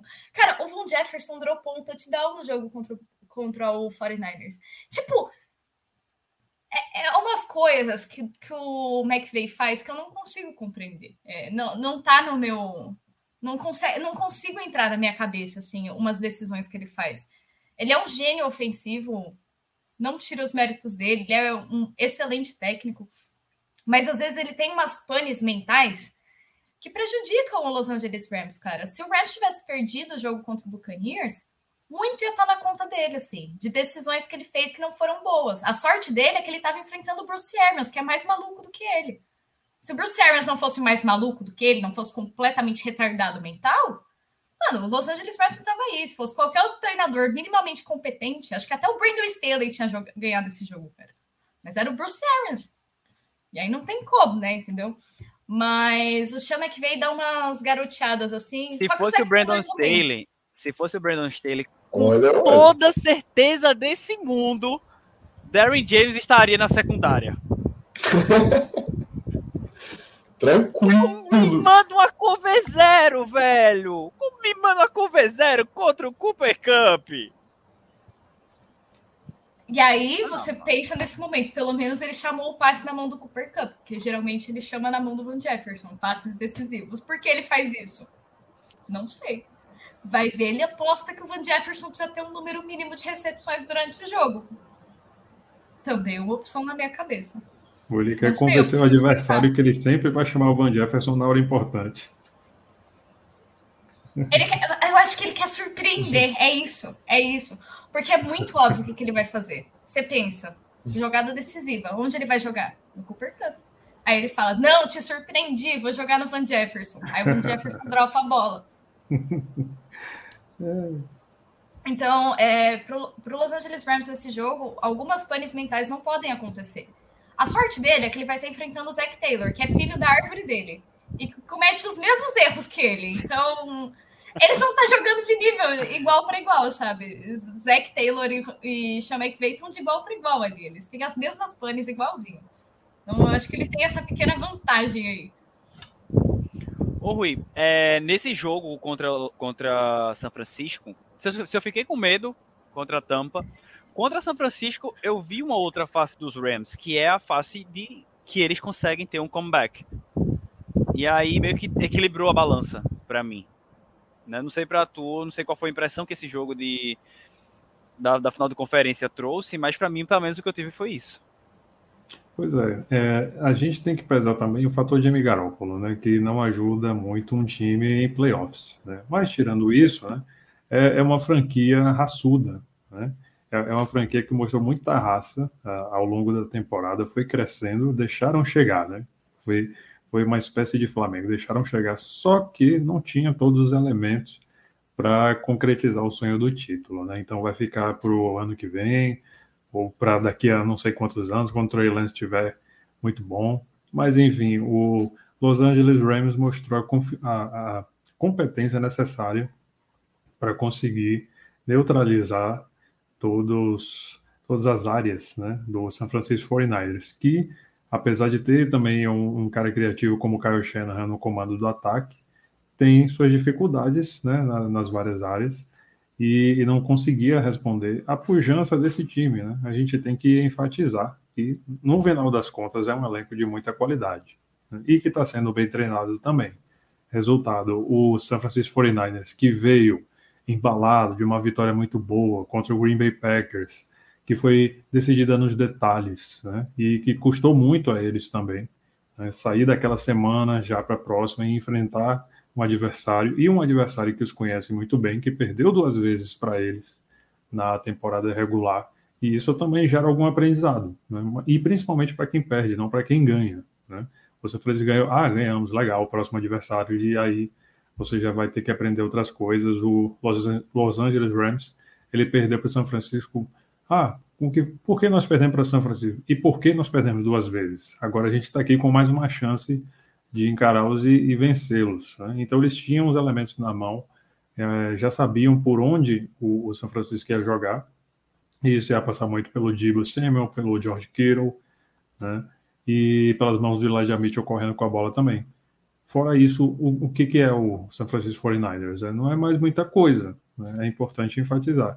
Resultado, o Rams, com toda essa competência, foi lá e e destroçou né, o, o, adversário e o seu rival de divisão, chegando a esse jogo que a gente está aqui comentando. O Johan ainda pistolaço com esse jogo de final de conferência aí, né, que eu fiquei surpreso, inclusive, na live, que a tal defendeu o Jimmy Garoppolo. Ela fez a minha função aqui. Então. Ainda bem que eu não estava presente nesse dia. Mas eu achei, veja, eu, eu passei a apresentar a verdade. Bendito seja o Água Santa. Jimmy Garoppolo é extremamente limitado, mas a turma estava pegando pesado com ele nesse último jogo. Inocente. A OL, a OL se desligou no último drive do jogo. Se desligou inocente, que Deus deixe bem longe do New Orleans Saints. Já foi cantada essa bola aqui. Jimmy Garoppolo no New Orleans Saints em 2022. Eu vou começar um drinking game com isso, entendeu? Porque ficar maluca, bêbada, é o único jeito de aguentar isso. Mas é isso. Vamos lá, pra gente fechar essa, essa live maravilhosa. O que esperar do time do Los Angeles Rams no Super Bowl? essa ausência, essa né, possível ausência do, do Tyler Higby, o quanto isso vai afetar? Porque, querendo ou não, ele foi um dos alvos preferidos do Matthew Stafford.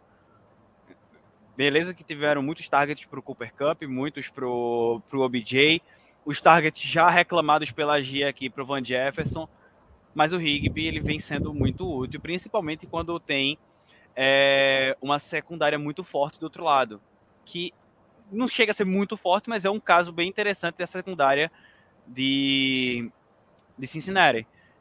E aí, o quanto a ausência do Rigby pode influenciar, questão do jogo terrestre, vocês focariam mais em quem? Né? Temos dois running backs principais aí e o Darrell Henderson correndo por fora, né? Os principais, obviamente, Sonny Michel e Ken Makers. E aí eu queria a visão de vocês do que esperar desse time nessa visão mais é, inicial né, da, da preparação para o Super Bowl? Cara, eu acho que em relação ao Rigby, é, vai fazer diferença, querendo ou não, né? Talento, né? O, o intangível do talento você não consegue substituir. Mas eu acho que é um ataque que tem tantas outras coisas, sabe? O Rigby é tão um extra ali, assim, né? Claro que é confiável, igual você disse, o Stafford, assim, né? gosta dele, mas é tão uma coisa extra que eu acho que não vai impactar tanto, assim, né? O suficiente de, sei lá, dar uma pane no ataque e tudo mais. E né, acho que em relação ao ataque, assim, é mais o 9 lá, cara. Enquanto você, você, você tem o 9 lá, você sempre tem uma chance.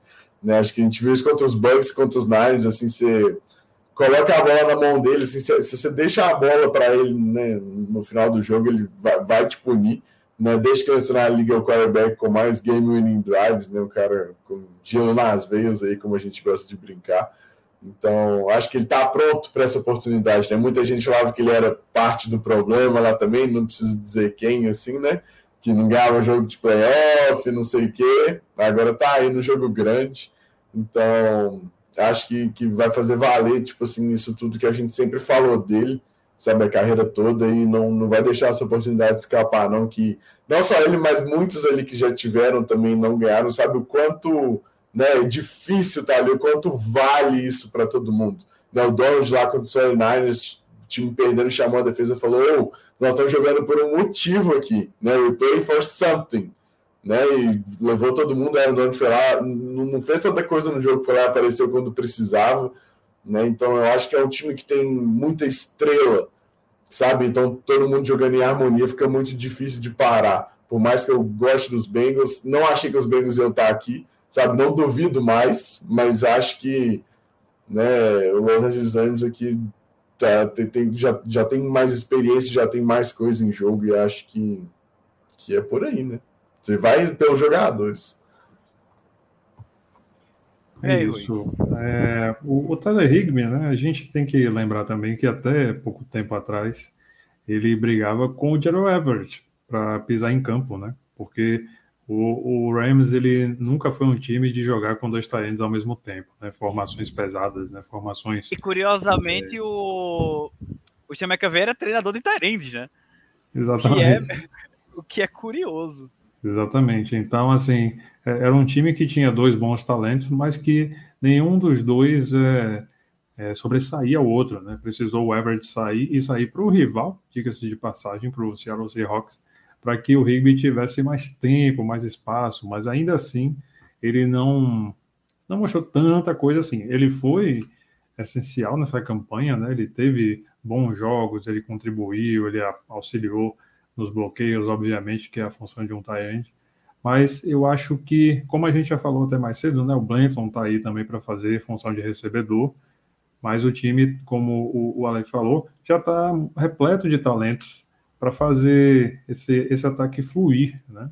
Então a gente tem muito talento na, na nas três etapas dessa, desse time que, que vão fazer a diferença, né? Claro, não parece um conjunto perfeito esse time dos Rams. É importante frisar isso. Tanto que o, os números mostram que os times são muito parelhos, né? tanto em produzir jardas quanto permitir jardas, né? jardas e TD, se você olhar no contexto geral, esses times estão bem parecidos. Por isso que a promessa é de um jogo equilibrado, muito por conta dos resultados e da forma como esses times conseguiram os resultados e não porque um tem mais estrelas e o outro tem menos estrelas, é, é um jogo de 53 jogadores ativos dos dois lados.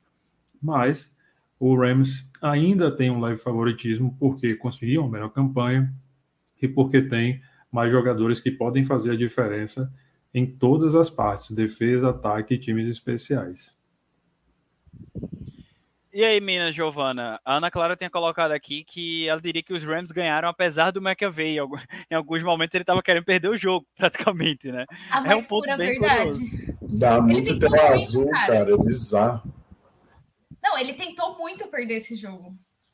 Ele, ele fez força, entendeu? Eu acho que ele não queria chegar no Super Bowl de novo. Mas, enfim, né?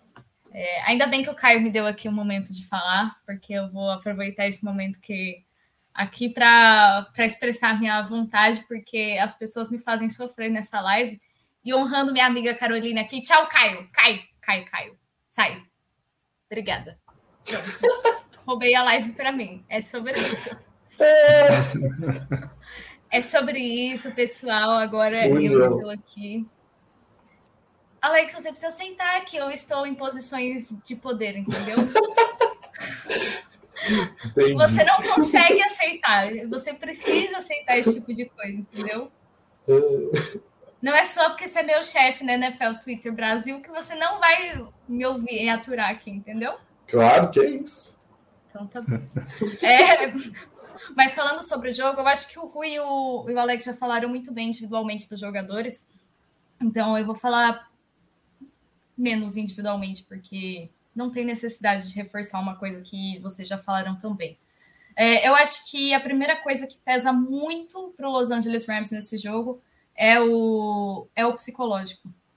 Porque se você for aqui, né? Porque se você for parar para analisar direito, o Los Angeles Rams é um time com muito mais talento do que o Cincinnati Bengals. O Cincinnati Bengals é um time em construção. Eles não foram um time que foi montado para chegar no Super Bowl esse ano. Eles chegaram. Como? Não sei. Se vocês dissessem isso para a gente na semana 1, eu não acreditaria, por exemplo. Eu não botaria a menor fé. Mas se vocês falassem para mim do Los Angeles Rams, bom, eu, eu acreditaria. Porque o Los Angeles Rams foi feito para chegar aqui. O Los Angeles Rams é aquilo que eu venho frisando em todas as lives nas últimas semanas. É Super Bowl ou bust. Não tem outra coisa para o Los Angeles Rams. É, é um time com muito talento e é um time com muito investimento para ganhar agora. Então a obrigação deles é sim ganhar agora. Claro que você chega no Super Bowl, você tem dois times excelentes e é difícil você falar sobre obrigação, mas cara, eles se montaram para isso. Eles se montaram para levar o anel para casa, ou no caso para deixar o anel em casa, entendeu? Mas eles têm o favoritismo. Eles são favoritos no jogo por quatro pontos. Claro que eu não duvido do Cincinnati Bengals por nenhum motivo. Eu acho que é um time excelente também. Mas o Rams é um time mais completo. Porém, é o que eu estava falando do Sean McVay. O psicológico pesa muito, cara. O... É, é um momento que, assim, você tem tantos nervos pulsando a todo momento. É... A torcida do Rams não é uma torcida tão grande. Se você for olhar o número de audiência, tipo, o mapa dos Estados Unidos, a maior parte dos lugares está torcendo para o Bengals. Então, assim, é, eu acho que o psicológico vai ser muito importante. E eu não sei se o Sean McVay também é o, o cara perfeito para pegar esses 53 homens e falar: calma, galera, vamos segurar aí um pouco. É, eu não sei nem se ele tem psicológico suficiente, cara. Porque, tipo, o Sean McVay é o que a gente está falando, ele tem erros, umas falhas mentais que não dá para entender. Ele chega nos jogos é, mais importantes, ele tem umas falhas que você não costuma ver ele errando durante a, a temporada regular. Mas chega nos playoffs, ele faz uns erros que, que são bobos, assim. Então, é, chegar no Super Bowl e você errar também esse mesmo tipo de coisa, é você dar muita sorte pro azar. E como a gente já está acostumado a ver, nem sempre o melhor time é o que ganha o Super Bowl. O Patriots 16-0 está aí para provar isso para gente. Eles fizeram uma campanha excelente, uma campanha invicta, chegaram no Super Bowl e perderam para o time que passou para os playoffs no, no Wild Card. Então, tipo, a NFL, por mais que a gente sente aqui, fique uma hora e meia analisando o time e falando, olhando tática e. Enfim, a gente passa a temporada inteira analisando taticamente. Chega no final da temporada, a gente errou o campeão. Porque a, quem entra para jogar não é a tática e o talento dos 53 jogadores. Foi de graça mesmo, mas é, quem entra para jogar, claro que de alguma forma é o talento, mas quem entra para jogar não é o papel, né? De nada, Arthur. Não me bata domingo. Quem entra para jogar não é tipo o, os papéis. A tática não vai entrar sozinha e vai jogar. O psicológico de cada um conta muito. E eu acho que esse é o fator fundamental para o Rams desse jogo. E eu acredito sim que isso vai pesar muito. E o Stafford vai ser muito importante nisso, porque o Stafford é. O Stafford ele tem, a gente fala, né, que é, tem. O Alex até falou isso agora há pouco, que tem gelo correndo nas veias. O cara é muito focado. E ele tem muitos winning drives e ele vai ser muito importante para isso. Só que do outro lado você tem o Joe Burrow, que também é. Então, eu acho que é, é, essa treta aí vai ser muito importante. É isso, pessoal. Que aula, hein? Que bonito, que bonito. Deram poder para Giovana, né? esse é um querido. Que, que, que. Vai, Caio, né? volta aí. Ela, ela deixou voltar, né? Basicamente, ela deixou voltar, então. Tô aqui, né? Pra que eu fui dizer, Alex, ontem, né? Pra quê? Não, não pode dar muito assim, moral pra cima. Pelo menos tem gente que ainda tem pena de mim. Na cara eu coloquei o pobre do Caio. Pelo menos, né? Alguém. Mas é isso. É... Pela Deixa eu responder a pergunta da Ana Clara rapidão. Por favor. Ela perguntou se eu gostei do head coach do Saints. Sim, gostei. Era minha, minha opção favorita, para falar a verdade. O drama do Caio perdeu tudo. Eu roubei a, a, a live, vou roubar o site daqui a pouco. Ferrou, velho, ferrou. A casa caiu para mim. Mas é isso. É, a gente tá ficando por aqui, nessa live maravilhosa, quase uma hora e quarenta. É, nem parece que a gente discutiu duração de, de lives ontem na reunião, nem parece. Mas é isso. Mano, eu nem sei porque vocês fizeram isso, sabe? Mas tudo bem. Uh... Mas fazer o quê, né? Paciência. Mas eu queria, mais uma vez, agradecer a presença ilustre do nosso querido amigo Rui Maurício aqui. E, mais uma vez, eu dizer, cara, é um prazer inenarrável. Não só ter você aqui, de ter você como amigo, meu querido.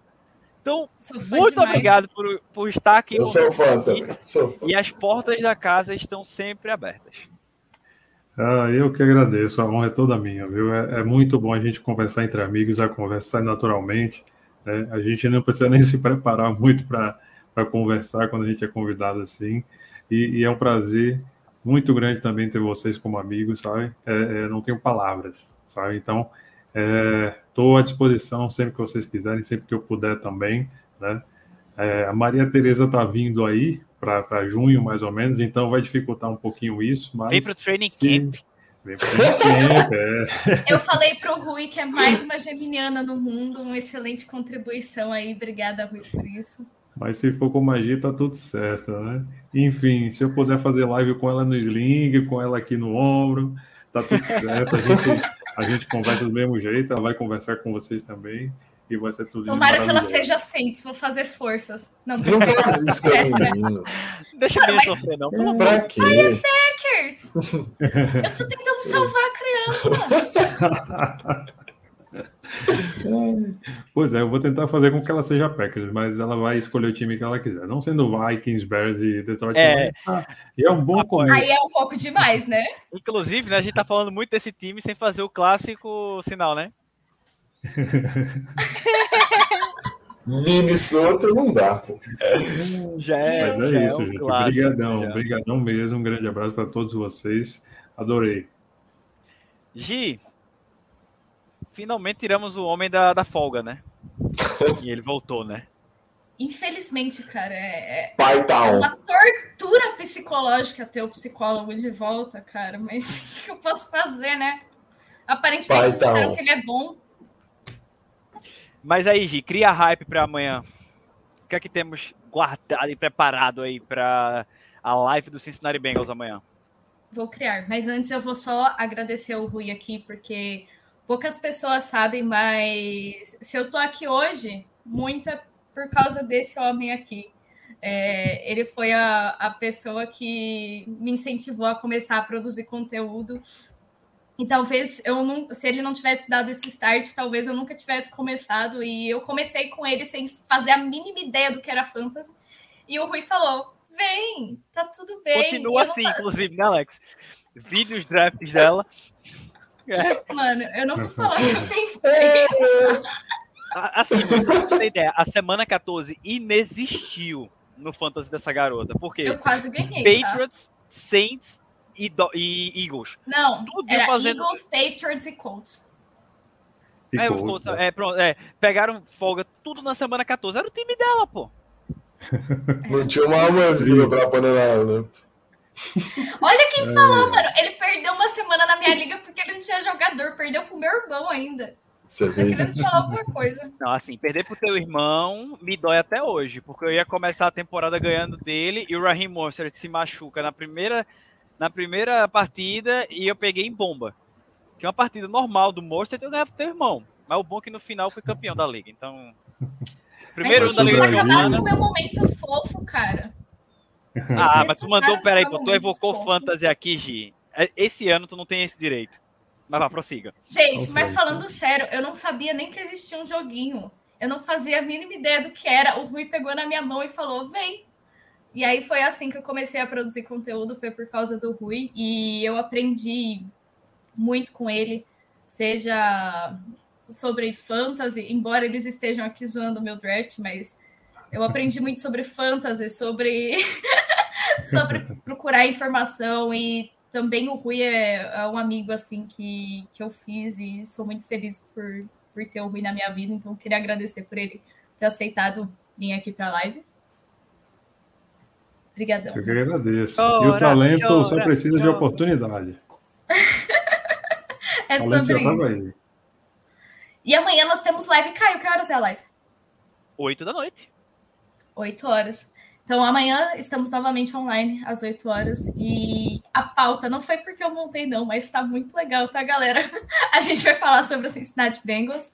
E nós vamos pegar aí os momentos mais importantes do time nos últimos anos e também como eles montaram para chegar nesse time que está no Super Bowl, magicamente, por algum milagre, por algum santo, ou por eu estar sem beber cerveja de promessa, mas vai saber, né? Mas estamos aí, né? E aí e é amanhã... sobre isso. Estarei eu, quem mais? Veja, teoricamente estará você, a tal, a metade do Piadas NFL, também conhecido como André Limas, e este jovem aqui na diagonal, se ele não inventar de chinelar amanhã. Amanhã eu tô vai estar, Alex. Olha aí. É... Então quem vai estar off disse, sou eu. Ele disse, abre aspas, essa semana eu faço tudo o que precisar para o site. Fecha aspas. Sexta-feira, Alex não vai estar na live. Não, mas é, mas ele tá fora da minha alçada. Arrasou, amigo. É, ele tá fora do é meu controle. Isso, Estejam aqui amanhã, porque nós estaremos e eu já tô até com unha pronta para vir. Então, teremos psicólogo aqui. Então, Alex, mais uma vez, meu querido, bem-vindo de volta. Né? Você fez falta aqui, graças ao feliz ano a gente novo. conseguiu. É, feliz ano novo. a gente conseguiu sustentar aqui é, o rolê. Mas é um prazer ter você de volta aqui nas nossas lives, meu querido. Um prazer, isso. fale por você. É... é, é isso, meu querido. Muito obrigado. Sei que minha presença é muito sentida, né? Como a audiência aí pode ver. E agradecer o Rui mais uma vez, cara. Eu sou seu fã mesmo excelente que você veio, presença muito boa, muito obrigado. E é isso. Amanhã tem mais. Vamos com tudo. Exatamente. Só respondendo algumas perguntas aqui, a Ana Clara perguntou por qual time o Rui torce. Green Bay Packers. Infelizmente. Dos Packers aí. Nome G pra gente mirar quando for fazer o podcast de análise de temporada dos Packers. Tem perguntinha aí, né? Sobre futuro na posição de quarterback. Love is the future. Não é, love is in the air. Viu? A gente acabou é. de. Eu acabei de descobrir junto com vocês que vai ter um podcast para analisar a temporada dos hum? times, viu, pessoal? A gente hum? nunca é. Vai ter um atuia. A gente sempre pode ser surpreendido. Não, mas se preocupe, não. A sua hora vai chegar também. Você vai falar muito em Denis Allen como seu head coach agora. Eu vou defender meu homem agora. Ah, tá. É, Denis Allen Futebol Clube, meu novo FC. Ian Book como coordenador ofensivo, ó. Nossa senhora. Topzera. Vai ser coordenador de special team agora. E Waterboy. E Waterboy, sempre é importante, é a função dele. Então é isso. Eu vou encerrar essa live comentando uma coisa que o pessoal que prestou um pouco de atenção viu que minha tela ficava ficando. É, minha cara ficava mais escura aqui de vez em quando porque eu ficava trocando de guia, porque o esporte tava jogando e eu acompanhando o jogo do esporte no meio da live. Leozinho ganhou pela Copa do Nordeste, cara. então. Eu tô feliz, posso dizer. E tô enrolando, era enrolando só pra dar próximo a 1 hora e 45 aqui pra fechar meio que redondinho aí no, no número legal. Olha então, o toque, hein?